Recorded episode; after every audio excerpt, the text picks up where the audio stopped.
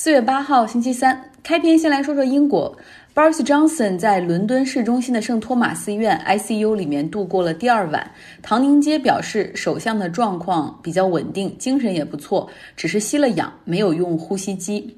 那现在呢？外交大臣拉布他是主持内阁会议，然后他呢开了新闻发布会说，Boris Johnson 是一个 fighter，他肯定能够战胜病毒。就是他也说自己和其他的大臣也不把 Boris Johnson。仅看成自己的首相上司，更把他当成朋友。希望 Boris Johnson 和他的未婚妻都能够尽快康复。对了，他怀有身孕的未婚妻也是被他传染了。那虽然大家都希望 Boris Johnson 可以尽快的恢复健康，同时媒体也有在讨论，如果 Boris Johnson 持续的住院，那么拉布来代理行使首相的权利，他的水平够吗？英国媒体说了，Boris Johnson 是在去年 Theresa May 这个梅姨辞职的时候，他成为保守党党魁，然后呢提名了四十六岁的拉布来作为自己的副手。后来呢，让这个拉布来担任内阁中的第一大臣、外交大臣，也算是 Deputy Prime Minister，算是副首相。为什么 Boris Johnson 会选他，而没有去选资历更深、更有能力的麦克戈夫？多说一句，麦克戈夫还是 Boris Johnson 在牛津大学时的同窗和好友。那英国媒体恶评说，哈说，因为为什么不选戈夫？因为戈夫太有能力了。Boris Johnson 认为他会对自己形成威胁。那这个拉布呢，基本上没有什么根基，而且是一根筋的支持脱欧和反特蕾莎梅，仅此而已。所以这就是 Boris Johnson 可能选择的拉布的原因，就是不会感觉到时刻的有威胁。多说一句，现在戈夫呢，他也在自我隔离之中，因为他有一位家人疑似感染，所以他也是在家办公。那自从 Boris Johnson 住院之后，拉布就出来发布声明，接受采访。那至少媒体现在从他在。镜头前的表现来说，不觉得他是一个很好的沟通者，也可能谁都没有想过，包括 Boris Johnson 自己，就是英国会出现现在这样的情况，首相可能无法履职。那上一次发生这样的类似的权力真空，还是在一九五三年，当时丘吉尔中风，但是他。对于他的病情保密的非常的就非常的保密哈，甚至一些关系不是那么近的部长都不知道他的病情。那个时候呢，也是由副首相来代理。当时大家一度觉得很危险，这个丘吉尔会不会就没办法下床？但没想到两个月之后，丘吉尔就是奇迹般的康复了，然后继续履行他的职责。那托尼布莱尔。以前工党的这个领袖哈，他在担任英国首相期间，曾经接受过心脏病的治疗，然后每一次治疗都停了大概几天的工作，但那个时候信息就已经比较透明了。英国和美国很不一样哈，在英国的宪法里面没有明确的指出，如果首相病了或者没有履职能力，那到底是谁来接任他？那通常约定俗成的就是说由首相自己来指派一个人，但是相比一下。美国真的在继承者这方面想得很绝哈，想到了所有最糟糕的结果。根据美国宪法，如果总统忽然死亡或者丧失工作能力的话，副总统会接任。那如果副总统也去世的话，众议院的议长会接任。就像特朗普如果现在死了的话，那彭斯会接任。如果彭斯也死了的话，议长 Nancy Pelosi 他会接任。美国甚至连最最最最最坏、最糟糕的场景也想过，就是假如说在开国情咨文的时候，总统、副总统，包括所有的众议员、参议员全部在场的时候，这个时候如果遭遇了恐怖袭击，那怎么办？他们有一个指定幸存者的流程，就是内阁中那些部长中最不重要的那个部长，可能不需要参加会议的那个，他会被特勤局保护，然后待在一个安全的地方，不在那个议会中哈，而是在。其他安全的地方来看电视直播。假如最极端的情况发生的话，这个指定幸存者会成为总统。当然了，这种最极端的情况只出现在美剧之中。提个问题给大家：你觉得为什么美国会在继承者上面想的这么绝呢？会把最最最坏极端的情况都想出来？欢迎大家踊跃发言。那么来到美国。COVID-19 的感染人数很快就会突破四十万，死亡人数也也会超过一点三万人。其中纽约市依旧是重灾区，大概有四千人因 COVID-19 而丧生。纽约州、康涅狄格、新泽西州的死亡人数在今天都创了新高，和之前预测的数据模型一样，这一周将会是一个大高峰，那就意味着会让美国人心碎的一周。但同时呢，好像这个数据模型中也也有希望留给大家，就是从现在来看，这三个州已经看到了保持 social distance，就是居家隔离以及大概两米左右的社交距离的效果，就是新入院的人数已经开始出现下降。所以说，是不是这个熬过这一周高峰就能够过去呢？美国的两万亿美元救助计划之前通过立法，现在已经进入到实际操作的层面。民主党呢，之前我们也讲了哈，给这个救助的计划加了很多限制条件，比如说接受救助的上市公司不得回购股票，接受救助或者无息贷款的中小企业不能裁员。其实现在你想一想，这些限制都非常的有必要哈，否则一些企业他又拿救助又裁员，那可不是政府希望的这个保证就业、重整经济。那还有一条限制，就是说这笔钱虽然是授权财政部最终来。这分发，但是需要有一个独立的委员会去监管它，确保这个钱不能去到和总统以及其他内阁成员、政府官员关联的企业。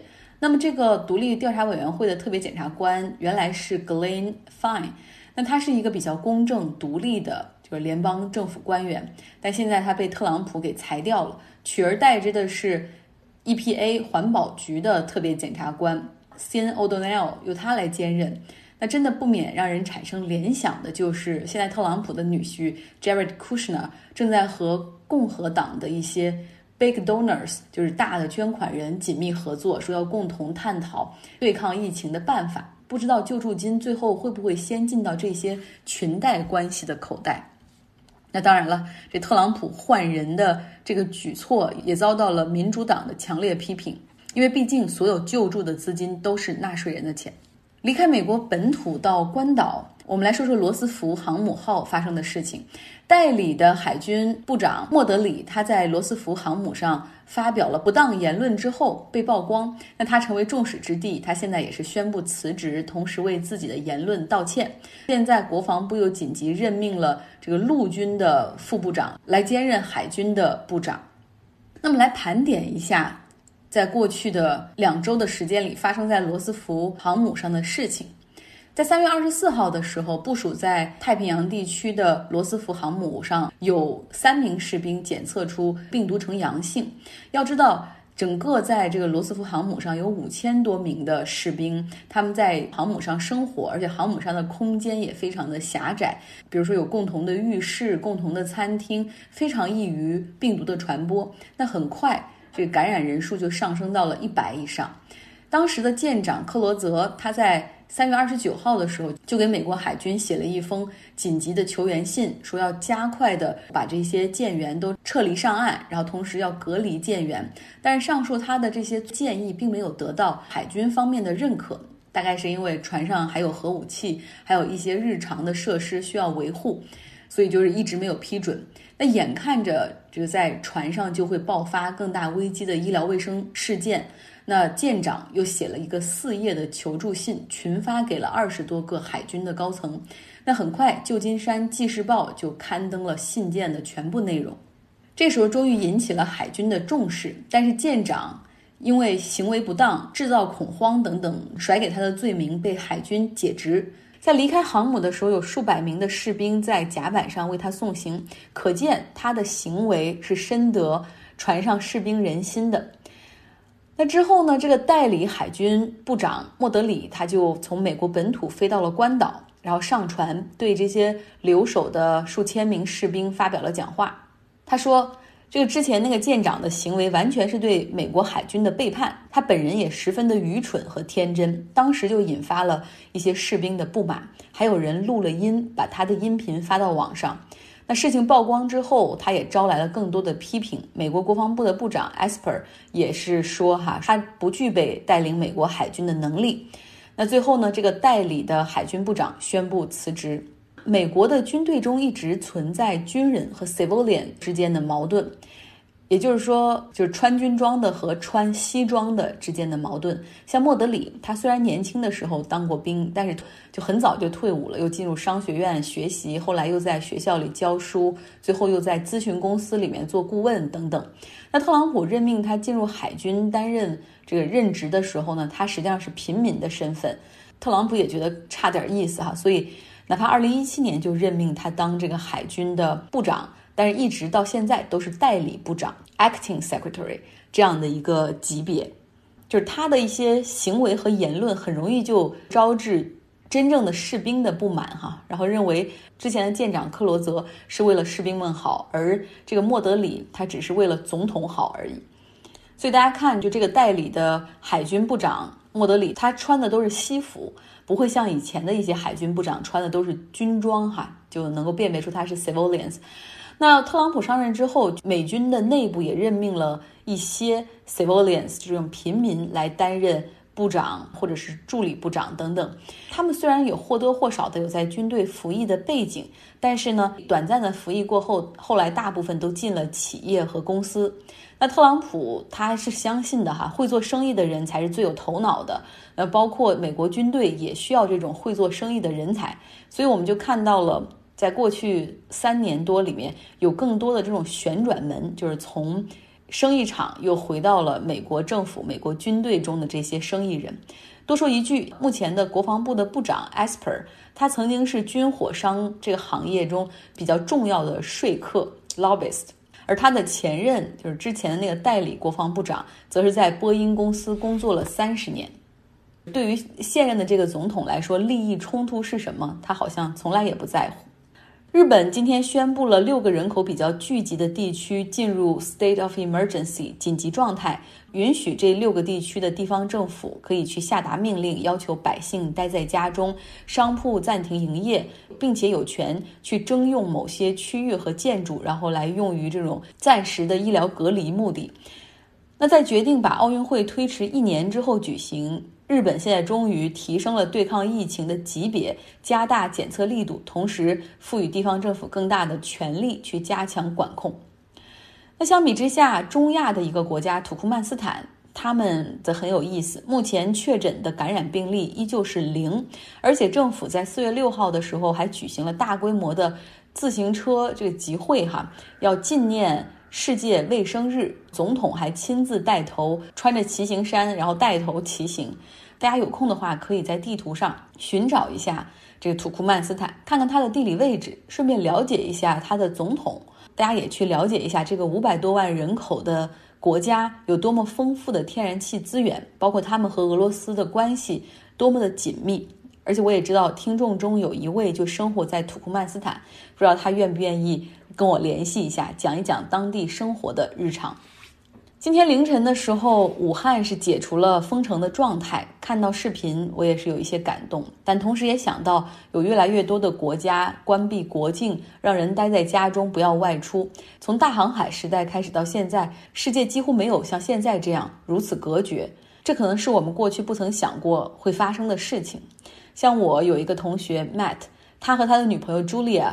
计划哈，就是开车从美国一路南下，沿着海岸线，从美国一直要玩到阿根廷的巴塔哥尼亚以及乌兹怀亚，也就是到南美大陆的尽头。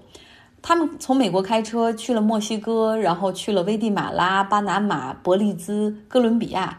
然后就两个人就开着一辆老旧的有美国加州车牌的 SUV，在车顶上他们改造出了一个床铺，哈，就这样一路玩。后来玩到秘鲁的时候，就是下面的一个计划是要去玻利维亚，但这个时候的疫情比较严重了，秘鲁和玻利维亚以及南美大部分的国家都关闭了国境，所以在秘鲁滞留了三周之后，他们发现真的。哪儿都去不了，这个时候决定结束行程，把这辆老旧的 SUV 捐给当地的一些慈善组织，然后返回美国。但是没想到想回美国也非常困难，因为大部分的商业航班都已经取消了，所以他们这个时候只能去美国大使馆去排队登记，然后等着这个撤侨的航班的座位。又因为其实美国滞留在秘鲁的，不论是游客也好，或者短期的商务人士也好比较多，所以他们连续去了四天排队，最后才排到了航班的座位。现在已经回到了加州。这就是现在疫情让这个世界隔绝的现状。好了，今天的节目就是这样，祝大家周三有一个好的心情。